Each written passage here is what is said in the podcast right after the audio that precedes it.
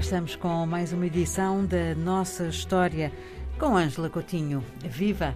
Ângela, a que zona da África nos leva hoje? Ao coração do continente? Olá, Ana Paula, é verdade. Hoje vamos fazer uma viagem à Idade Média africana e eh, vamos falar da constituição uh, daquele que foi o maior e o mais conhecido de entre todos os Estados africanos do período uh, pré-colonial. E mais precisamente, vamos viajar até ao século XIII, quando foi constituído o que foi também na altura o maior império da África Ocidental na Idade Média, o Império do Mali. E começamos pela história do seu fundador, da dinastia Keita, um mandinga, o, o célebre Sundiata Keita, ou Sundiata Keita, foi de facto o uh, monarca que fundou o Império do Mali e digo-lhe desde já, Ana Paula, que sobre a vida de Sundiata Keita há narrativas épicas. Uhum. Hum? em Mandinga, os célebres griots de que temos falado. É? Uh, mas uh, para conhecimento deste império africano, que é bastante conhecido, os historiadores apoiam-se também em uh, algumas fontes escritas, de entre as quais as narrativas dos viajantes mais conhecidos da África nesta época, como Ibn Battuta e o historiador tunisino Ibn Kalsoum fizeram viagens e Ibn Battuta esteve no Império do, do Mali, fez descrições uh, deste império. Temos também, uh, para apoiar o conhecimento deste Estado, a arqueologia. Bom, então o que é que sabemos acerca do Império do Mali? Como é que se constituiu? Começou esta conquista a partir do sul do Mali e o Império chegou a ter, no seu apogeu, no século XIV, territórios que hoje são não só o Mali, mas também o Senegal, Guiné-Conakry, Guiné-Bissau, Gâmbia, Mauritânia, Costa do Marfim e Níger. Um vasto império. Exatamente, um vasto império. Em que é que se apoiava este império? Na exportação de ouro e sal. Uhum. Esta é uma região da África que tinha minas de ouro. Nós iremos falar no outro dia de outro império que também se constituiu com base em minas de ouro, o Império do Ghana. Mas, de facto, os historiadores já concluíram que no Império do Mali conseguiram-se constituir redes de comércio que chegaram à Europa e até à China.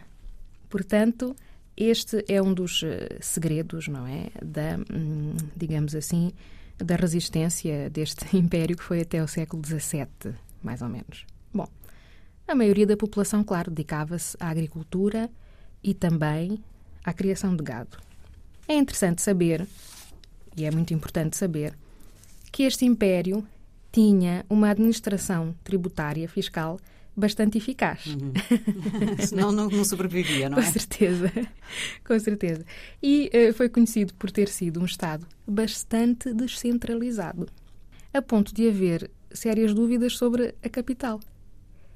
Uh, Põe-se a hipótese de que tenha havido várias capitais ao longo do tempo e uh, foram identificadas 14 regiões, não é, administrativas, sob o domínio do imperador ou Mansa, e chegaram a ser identificados uh, eh, 24 reis vassalos, chegou a haver 24 reis vassalos do imperador, que era chamado Mansa. Bom, com certeza que uh, neste império cobravam-se impostos às províncias, mas, sobretudo, era muito eficaz a cobrança de impostos para importação e exportação de produtos. Há alguns imperadores, para além de Sundiata Keita, eh, que é considerado um herói, não é? Por estas bandas, alguns imperadores uh, ficaram muito conhecidos uh, na história deste império. Um, Mansa Musa, ou o imperador Musa, tornou-se célebre porque fez uma viagem a Meca. Ana Paula já está a perceber que este império tornou-se muçulmano, não é? Uhum. aliás, esta é uma zona dominada pelo Islão.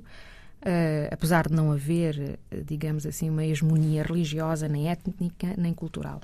Mas as elites tornaram-se muçulmanas e nós sabemos que têm de fazer, os muçulmanos têm de fazer uma viagem a Meca. Mas quando Mansa Musa fez esta viagem a Meca, uh, por volta de 1324, diz-se que levou milhares de acompanhantes. Hum. e fez ofertas em ouro de tal ordem que ficou conhecido como, na época, o monarca mais rico de que se tinha conhecimento no mundo árabe e até na Europa. Mas, na, na boa tradição dos impérios, a impressionar. A impressionar, com certeza. Depois, há outra história interessante que tem a ver com um escravo que se tornou imperador do Império do Mali, Mansa Sakura. É também uma história bastante interessante ligada a este império. Ângela, vamos ter que terminar. Diga-nos, eh, agora que já nos aguçou a curiosidade desta maneira, onde é que encontramos as histórias eh, do Império do Mali? Pois, justamente, olha... Como é que as procuramos? Como é que chegamos lá? este império é tão conhecido que os nossos ouvintes na internet podem ver uma série de vídeos, eh, está na enciclopédia britânica, não é? Claro que são documentos em inglês, em francês, mais do que em português. Obrigada, Ângela. Até para a semana. Até para a semana.